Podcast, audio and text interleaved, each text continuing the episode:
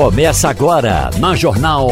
Opinião com qualidade e com gente que entende do assunto. Com Geraldo Freire, Romualdo de Souza, Wagner Gomes e jornalistas do Jornal do Comércio, deixando você bem informado. Passando a Limpo.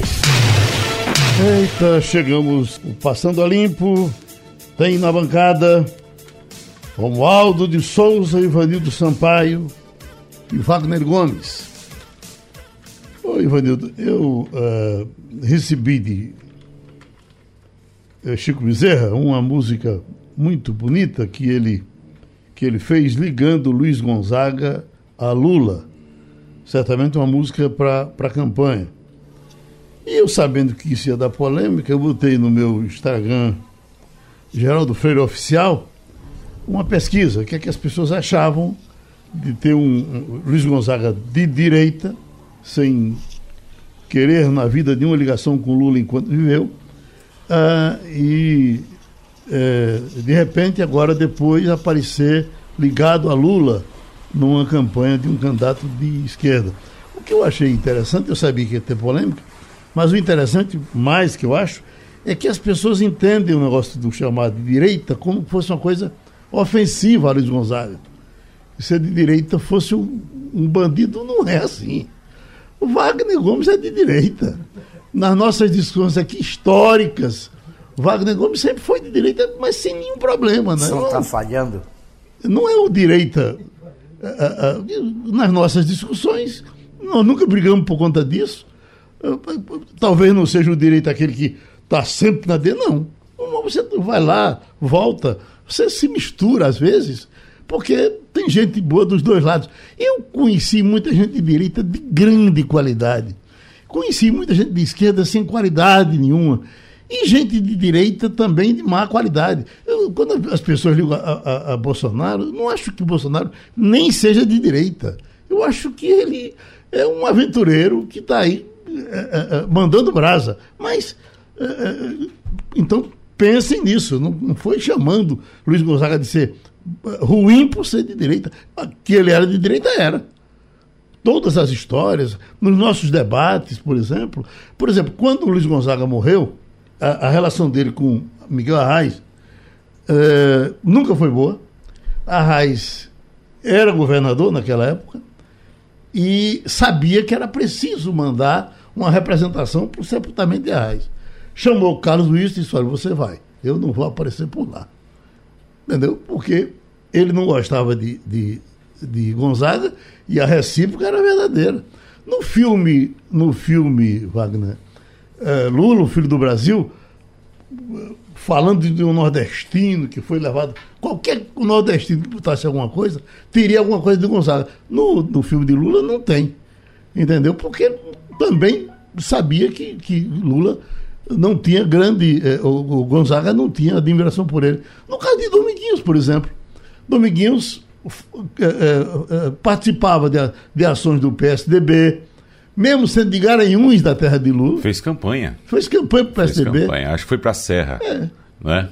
Exato. José mas, Serra. Mas em nenhum momento você teve ligação de. de mesmo sendo de Garanhuns. É. A ligação direta, assim, do, do, do, do, do, cantor com o presidente da República. Mas o que. Uh, aí o pessoal está respondendo lá, botando. Não, o homem é, é de direito, tem gente de direito feliz do, do, de nós se tivéssemos uma direita decente, porque direita não é centrão, não, minha gente. Uhum.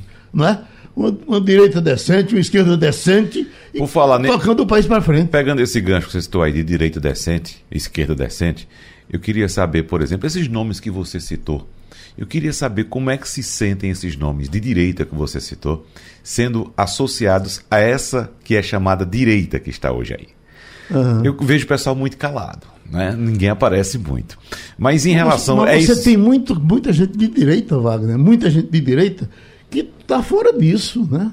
É isso que eu estou dizendo. É isso que eu estou dizendo. Como é que se sentem essas pessoas é, é, é, conscientemente de direita, sendo associadas a isso que está sendo chamado de direita, que está aí? Como você bem disse, Sempre existiu cabeças pensantes, pessoas democráticas, respeitosas, que sempre se sentaram, mesmo com diferenças ideológicas, de um lado ou de outro, sentaram e conversaram. Não concordo com você, Geraldo, mas respeito seu posicionamento. Então, isso é que faz falta na política hoje, porque os nomes que você citou foram nomes que de fato representaram bem os seus lados. Bom, mas o que eu quero dizer é o seguinte: em relação a esse posicionamento, é bom lembrar que nós vivemos em outro mundo hoje em outro tempo. Eu lembro, já citei isso aqui algumas vezes, uma vez eu estava observando, lendo uma revista, parei num consultório, tem aquelas revistas de consultórios faz tempo já. E comecei a ler uma revista que tinha uma matéria sobre o homem moderno. O que é uhum. é ser um homem moderno? Achei curioso e comecei a ler. E no final tinha um questionário para saber qual era a sua posição em relação a determinados assuntos esportes, economia, lazer, política. E tinha uma, um, um, questionário que fazia. Nos anos. que perguntava o seguinte: nos anos 80, você foi comunista. Uhum. Aí, se você marcasse sim, lá atrás você ganharia 30 pontos. Sim. Aí a pergunta seguinte, era: você ainda é comunista? Aí, uhum. se você marcasse sim, você perdia os 30 pontos que você tinha ganhado na, na, na questão anterior. O que, que, que, que, a revista quis dizer com isso? Esse questionamento quer dizer com isso? Que os posicionamentos políticos mudam através dos tempos. Gonzaga foi muito ligado, como você bem disse, ao governo, ao regime militar, que era considerado de direita, durante a vida dele toda. Mas será que hoje ele seria? Eu me lembro que quando ele, alguém diz, ele não teria sido incentivado pelo filho eh, Gonzaguinha. Na histórica entrevista que eu fiz com o Gonzaga, que ele me dá um, um, um esbregue quando eu tratei de, de, de política. Uhum. Você quer politizar o debate? É, rapaz. Veja, a, a, a, o Gonzaguinha, eu digo, olha Gonzaguinha, ele agora está vendo aí. Ele agora, ele é Nova República. Uhum. Entendeu? É. Eu sou da velha. Exatamente. Agora, me permita, antes que eu esqueça, que a música é, é, muito bonita e vão me perguntar por ela, por gentileza. Então, ela é, o, o bonito mesmo está o videozinho, porque tem muita imagem, imagens maravilhosas do Nordeste, fotos muito, muito bem feitas de Lula, fotos muito boas de Gonzaga, só um pedaço. Quem parte dessa terra e anda ao chão do seu lugar.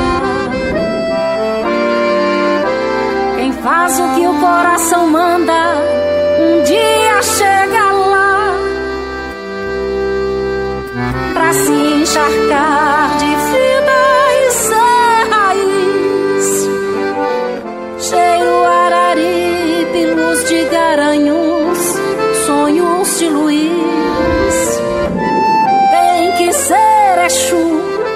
ser Agreste tem que ser Luiz.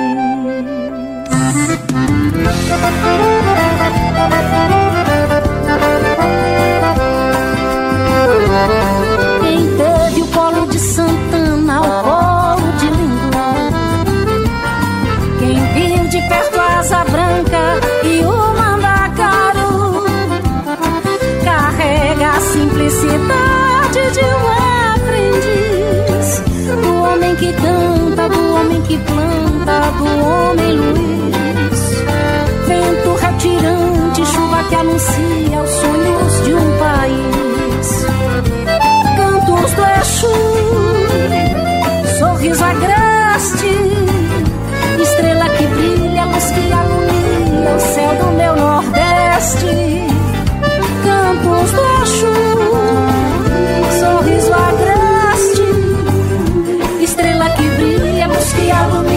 o céu do meu Nordeste. Tem imagem, essa estrela que brilha é do PT, que aparece lá. Uhum. Ivanildo Sampaio. Bom dia, Geraldo. Diz, diz aí. Vocês estavam falando aí da questão de ser de direita, de ser de esquerda.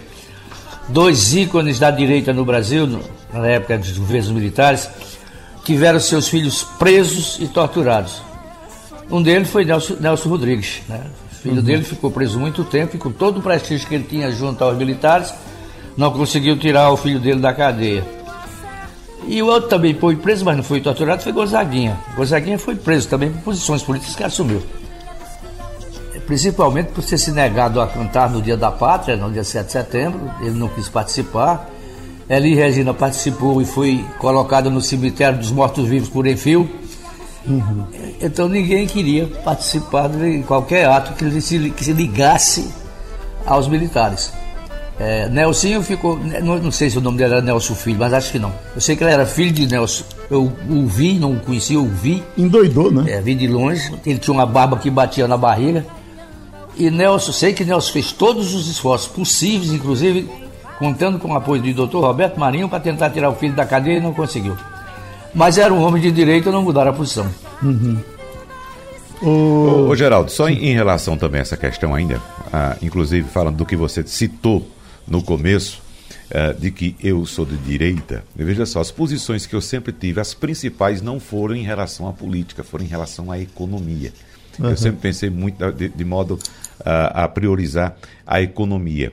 E para você ter uma ideia de como é esse posicionamento meu, dos protagonistas que estão hoje, um eu nunca votei, outro eu jamais votaria. Sim. E Romualdo de Souza?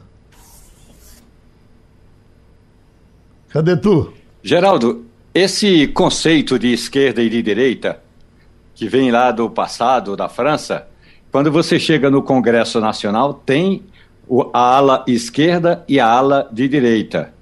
Ou seja, os parlamentares que são da esquerda ficam no lado esquerdo da Câmara dos Deputados e os de direita ficam ao, ficam ao lado eh, direito. Agora, vamos imaginar, numa sociedade tão desigual como a do Brasil, você tem mais é que ser solidário em qualquer situação. Então, para mim, é, a solidariedade, a lealdade e o humanismo num país como o Brasil, devem pesar muito mais do que ser de esquerda ou ser de direita. Com relação a essa música, eu particularmente, se fosse parente eh, de Luiz Gonzaga, não viria qualquer problema. Embora acho que as questões aí relacionadas ao passado de Luiz Gonzaga, eh, mais envolvido com grupos de direita, já, já ficaram para trás, até porque a direita eh, que Luiz Gonzaga apoiava já nem existe mais. Os filhos daquela direita hoje são de centro ou, ou são moderados, Geraldo. Hoje é dia do enfermeiro e da enfermagem. Estamos com Ludmila, que é presidente do Sindicato dos Enfermeiros de Pernambuco. Aí vamos saber como é que estão as expectativas aí dos enfermeiros para o que deve acontecer a qualquer, a qualquer momento, votando sim ou não, ou assinando por sim ou por não, do presidente Bolsonaro com relação ao que foi aprovado pelo Congresso Nacional, o piso dos enfermeiros.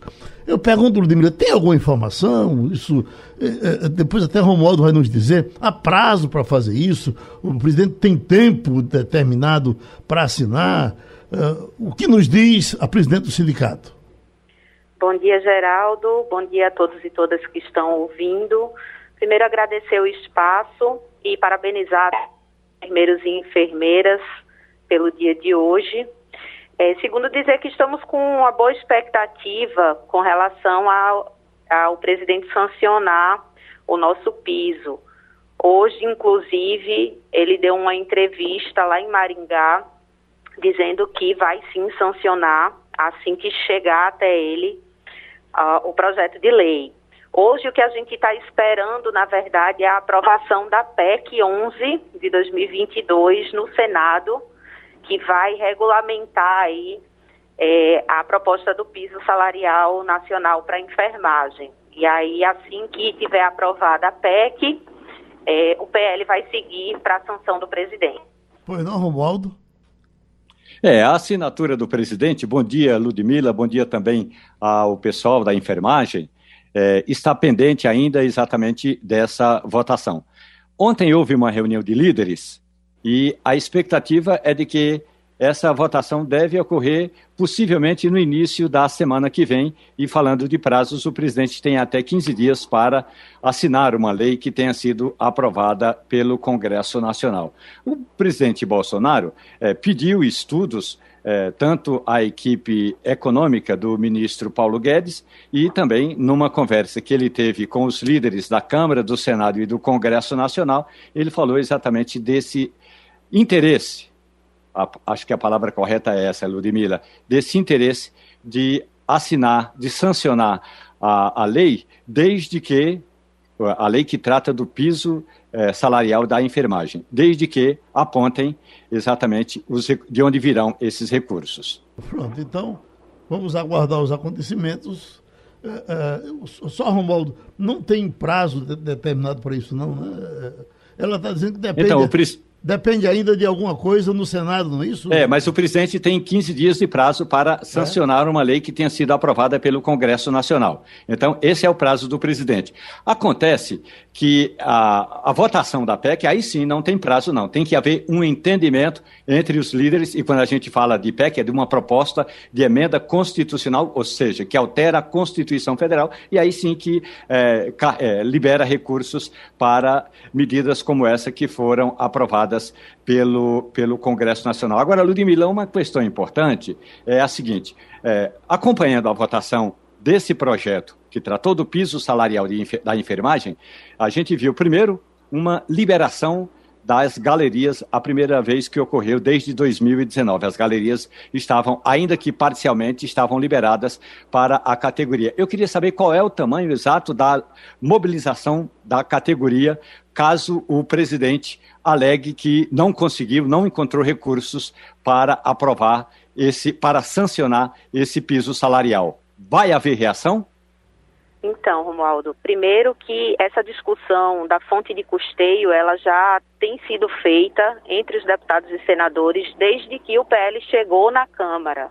Então, antes mesmo da votação no plenário, eh, os deputados e senadores já têm conjuntamente discutido e já foram indicadas várias fontes de custeio para eh, que o PL seja aprovado. Então, a gente acredita que esse não será um impasse é, apesar de ter, estamos vendo né, uma mobilização aí, principalmente da iniciativa privada e da Confederação dos Municípios, para cobrar essa questão da fonte de custeio, isso já tem sido discutido, inclusive com indicativos.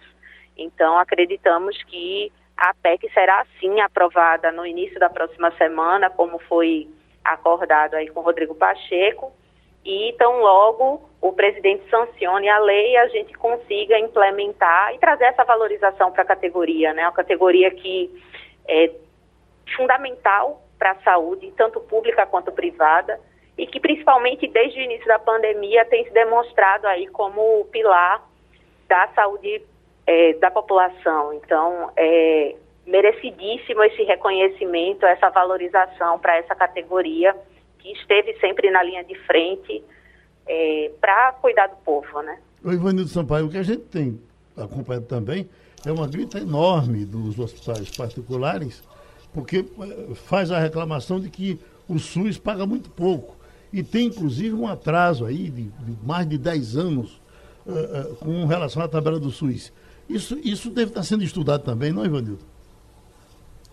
É, mas eu queria é, colocar para a Ludmilla algumas é, observações que eu escutei de empresários do setor privado. Eles dizem que o piso é irreal para a nossa região. Que se isso for aprovado, esse piso for aprovado, certamente haverá demissões. Isso é choradeira de patrão, isso procede, o, o, o, o piso é muito alto em relação ao que se paga hoje. Como é isso aí, Ludmilla? Então, o piso é alto com relação ao que se paga hoje, porque hoje se paga uma miséria para a enfermagem. Essa é a verdade. Então, é sim uma choradeira do patrão. Inclusive, nesses últimos anos, né, de 2020 para cá, a iniciativa privada teve lucros recordes com a saúde por causa da pandemia. Então, é mentira eles dizerem que é, teve recessão por causa da pandemia. Pelo contrário, foi um momento em que os hospitais privados mais lucraram e assim, se existe uma defasagem no pagamento da tabela SUS, cabe a eles brigar junto a, ao Congresso também e ao presidente para que essa tabela seja reajustada e não que isso caia nas costas dos trabalhadores, porque a gente tem visto aí, vocês têm noticiado diariamente aumenta o preço de tudo.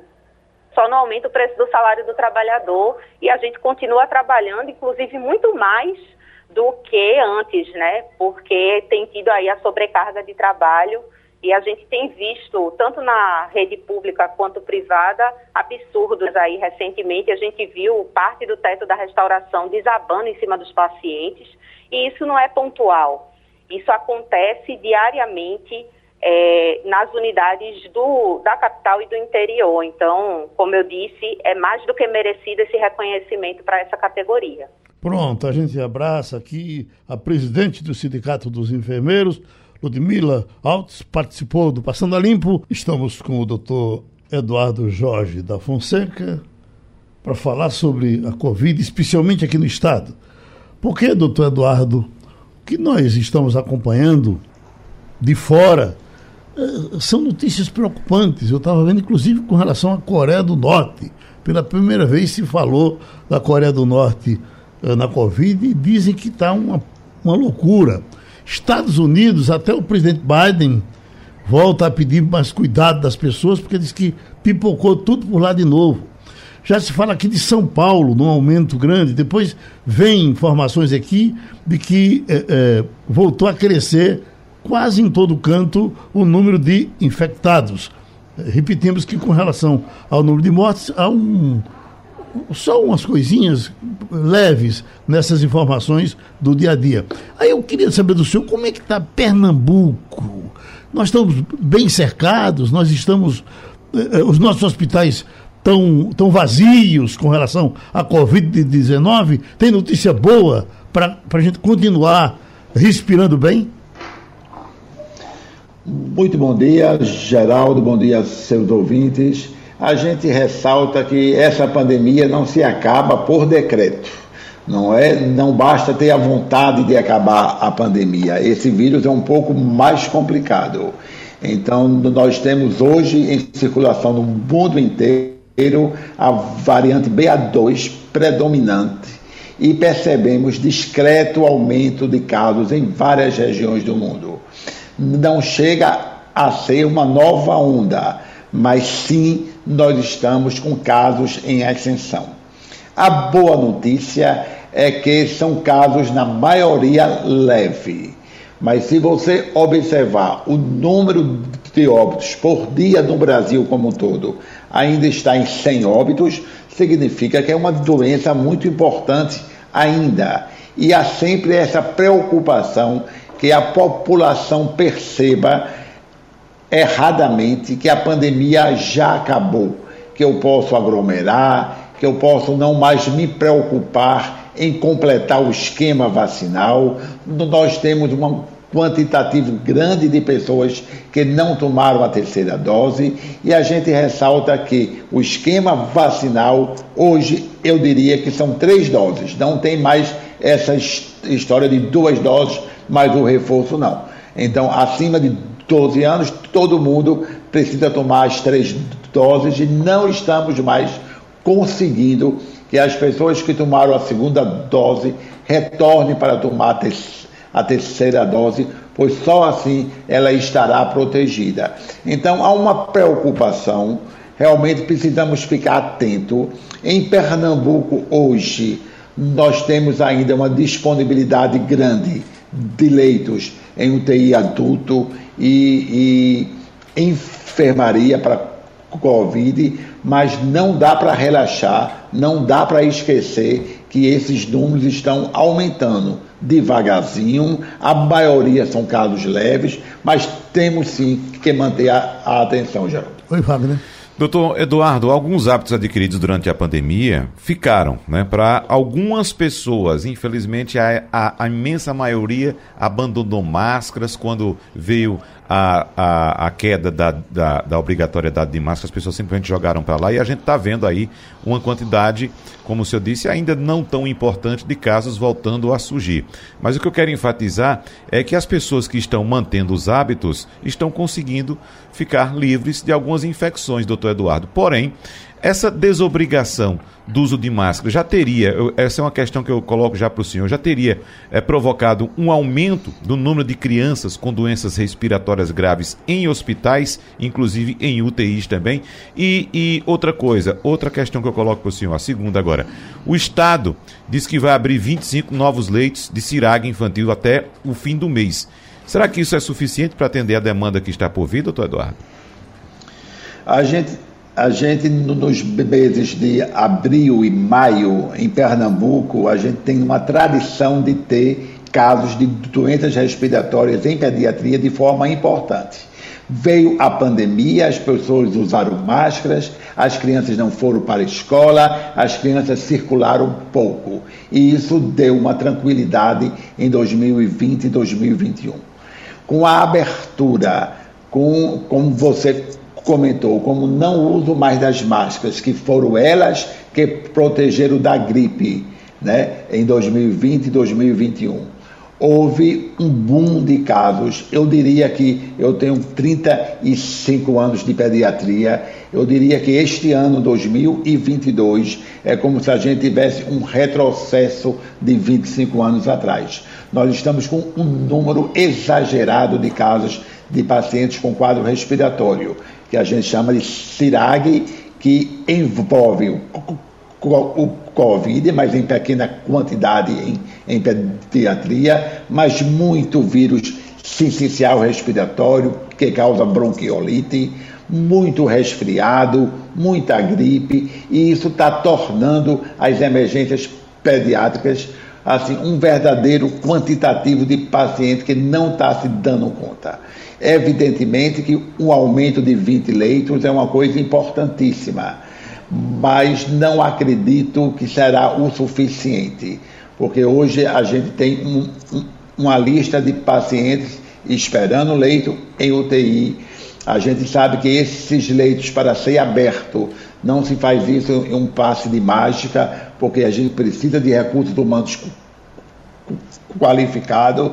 Então é uma questão realmente um pouco complexa, mas a gente reforça para a população, gente continue se cuidando para se proteger a si, proteger os filhos, proteger a comunidade. Evite aglomerações. Quando for, continue a usar máscara. Não esqueçam do álcool gel. Não esqueçam de uma coisa importantíssima para quadros respiratórios: lavagem de mãos. Uhum. Ivanildo Sampaio.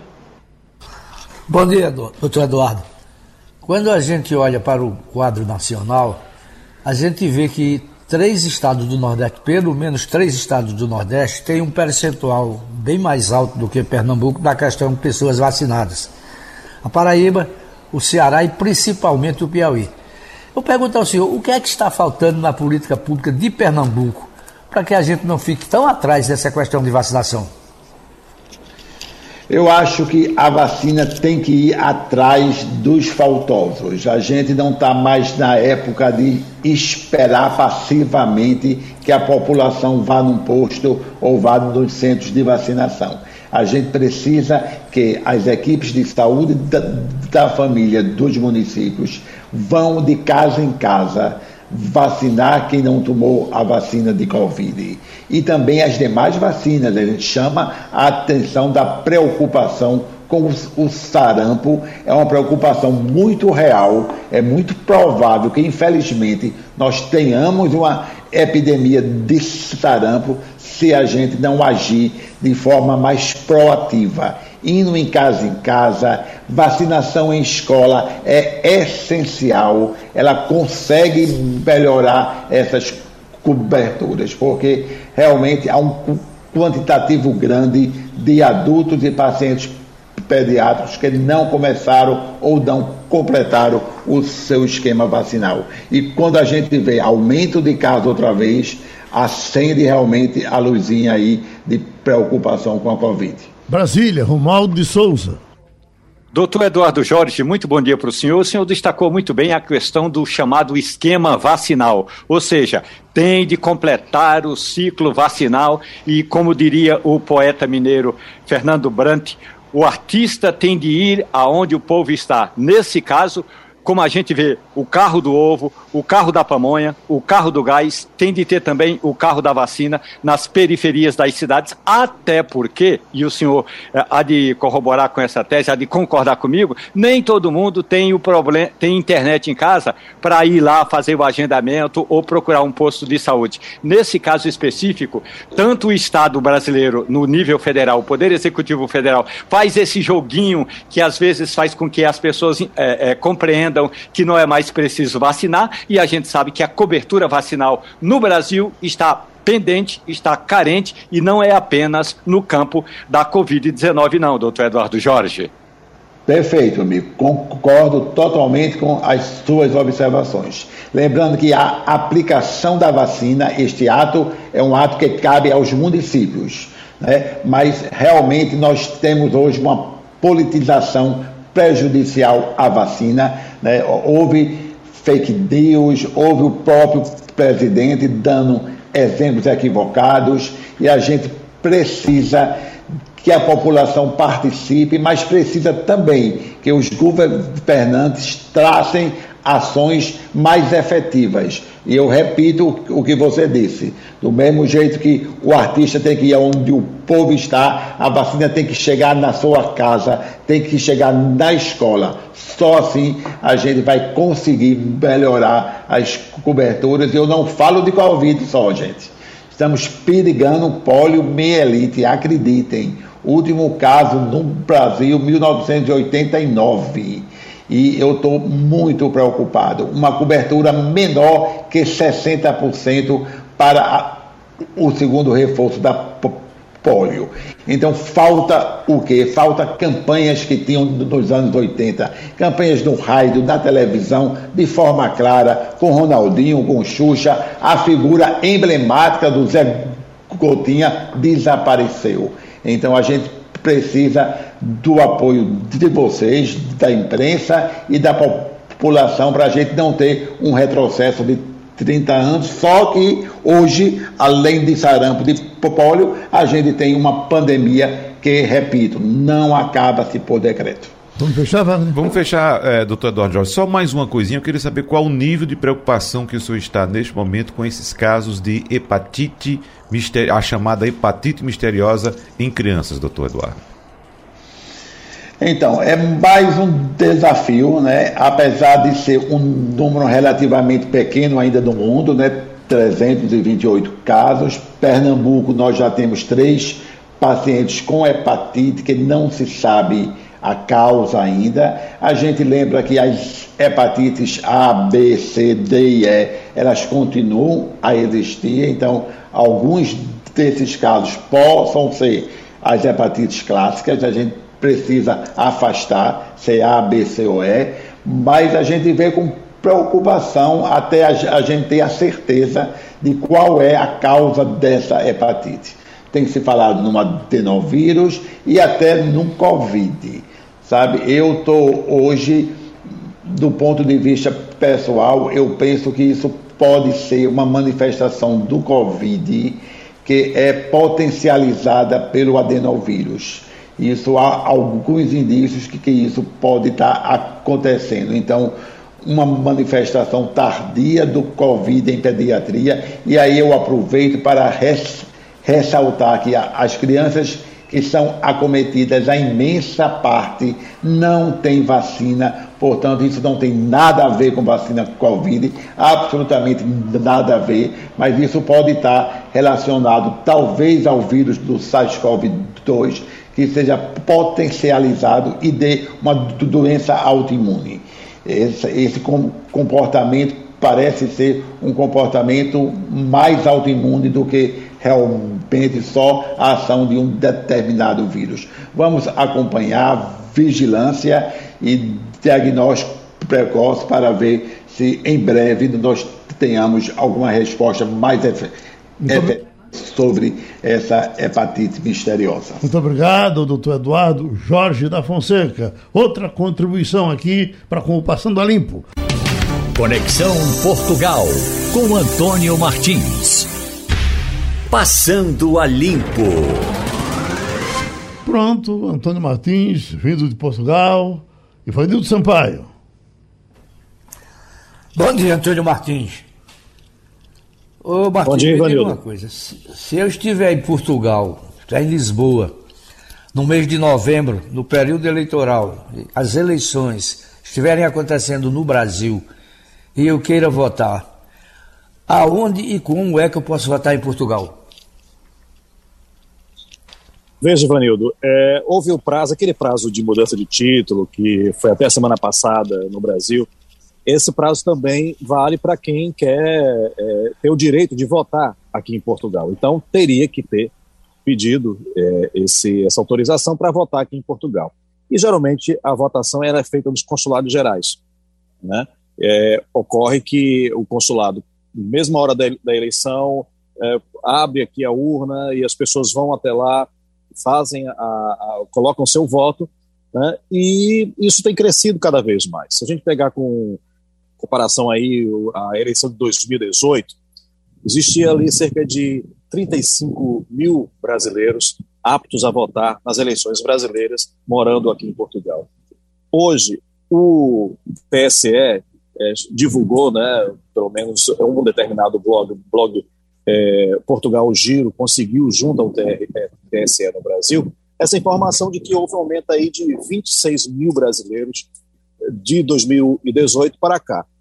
Uma, uma, um aumento de 74%, que é bastante significativo. Também vamos considerar que aumentou também o número de brasileiros morando aqui nesse período.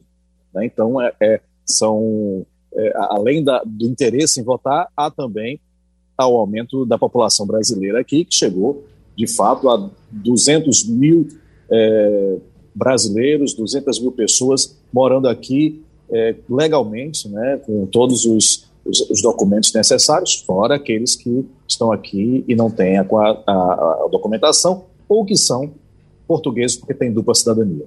Ô Martins, é, essa, esse crescimento que você falou, é só com relação a brasileiros ou tem outros países também com esse mesmo privilégio de, de, de, de encontrar facilidades para se tornar portugueses?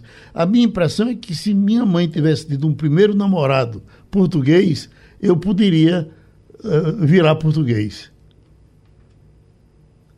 Bom dia, bom dia, Geraldo. Veja, é, existe, obviamente, é, uma facilidade maior dos brasileiros, porque nós temos uma, um passado português antigo, mas também um passado muito recente. Temos muitas pessoas que são filhos, netos de português, mas isso é dado para qualquer pessoa que é neto de português. Se você for neto de português, você pode solicitar o passaporte europeu, o passaporte português, além daqueles casos dos judeus serfaditas, que também vão mudar agora um pouco as regras, mas de um tempo para cá, eu acho que há quatro anos mais ou menos, que é, há essa lei que parentes, é, descendentes de judeus sefarditas que, sefarditas que foram expulsos durante a Inquisição aqui da Península Ibérica, 500 anos, e conseguirem comprovar né, que são descendentes dessas pessoas que foram expulsas. E conseguirem também um atestado da comunidade judaica, de que elas são de fato descendentes daquele judeu, então elas também podem entrar com um pedido. Fora isso, pessoas que estão aqui há mais de cinco anos. E aí também vale para qualquer nacionalidade. Se a pessoa está aqui há, mais de cinco anos, legalmente, ela pode também solicitar a cidadania portuguesa. Oi, Romaldo de Brasília. Antônio Martins, muito boa tarde para você, Martins. Eu estava participando de uma, eh, de uma solenidade na Embaixada da Finlândia esta semana e há uma inquietante preocupação dos finlandeses aqui no Brasil com relação a essa possível adesão da Finlândia à OTAN, Organização do Tratado do Atlântico Norte. Você que é um especialista em conflitos internacionais, acha que a Rússia poderia botar gosto ruim nesse, nessa adesão da Finlândia ao tratado, Martins?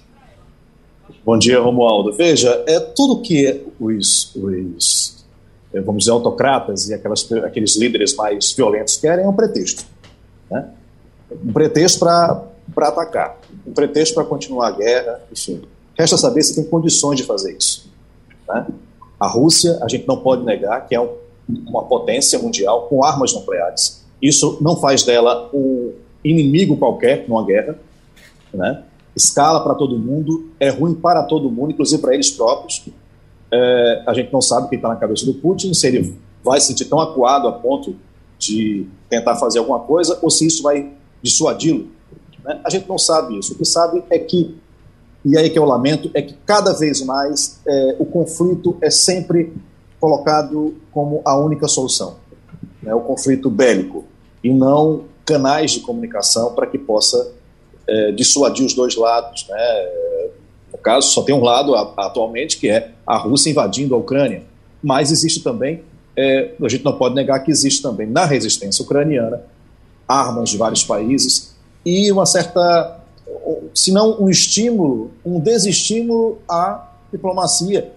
Posso até parecer ingênuo falar em diplomacia nesse momento, mas a alternativa a isso é uma guerra nuclear. Então a gente tem que sentar para conversar. Né? É, é, o que eu imagino que deveria acontecer. Wagner Gomes? Em relação à Finlândia. Oi. Sim, pode dizer. Não, conclua, depois eu, é que Wagner entrar. Então, em relação à Finlândia, é uma mudança radical na política externa de defesa da Finlândia. A Finlândia entrou em guerra duas vezes contra a, a União Soviética. Desde a Segunda Guerra Mundial se tornou neutro. É, é o caso também da Suécia, que é neutro. A Noruega, é, bom, é bem provável que esse pedido de, de entrada da Finlândia na OTAN siga mais ou menos o modelo da Noruega, que a Noruega é um, é um país que, fundador da OTAN, mas que não permite, por exemplo, armas nucleares no seu território, nem permite exercícios, nem bases militares estrangeiras no seu território. É provável que a Finlândia siga esse modelo. Entrar na OTAN, mas não permitir que tenha arma nuclear no seu território e não permitir que existam também bases militares de outros países da OTAN no seu território. Oi, Wagner. O Martins, aqui no Nordeste brasileiro, nós vivemos a expectativa de, depois de dois anos, termos finalmente o retorno das nossas festividades juninas. E eu estou lembrando aqui que um importante é, é, momento também para Portugal, Martins, está se aproximando, já que o, o Santuário de Nossa Senhora de Fátima celebra amanhã os 105 anos da aparição de Nossa Senhora de Fátima. E eu queria saber se as restrições já foram todas suspensas, se as pessoas podem ir tranquilamente a Fátima, como é que está essa movimentação por aí? Bom dia, Wagner. Bom dia. As, as uh, restrições foram completamente suspensas. A festa começa hoje, na realidade, né, porque, embora seja de fato o dia amanhã, 13 de maio, a véspera do 13 de maio, dia 12 de maio, à noite do dia 12 de maio, tem uma grande procissão chamada Procissão das Velas, e essa procissão costuma reunir realmente uma multidão no santuário. Ano passado foi bem esvaziado por conta das restrições, as pessoas tinham que ficar é, em, separadas por pelo menos dois metros né, de, de, de, separação uma das outras. É, eram círculos no santuário onde as pessoas podiam ficar, cada pessoa podia ficar num círculo determinado. Esse ano não. Esse ano todos podem entrar, né? não, vai não vai ter necessidade de máscara, né? Então, é, há, uma, uma, uma, expectativa de que retome um pouco a beleza da festa, a, a, multidão que vai até lá. Vamos ver como é, como é que vai ser isso. Agora, é preocupante também, porque os números da Covid estão aumentando aqui em Portugal. Hum. Né?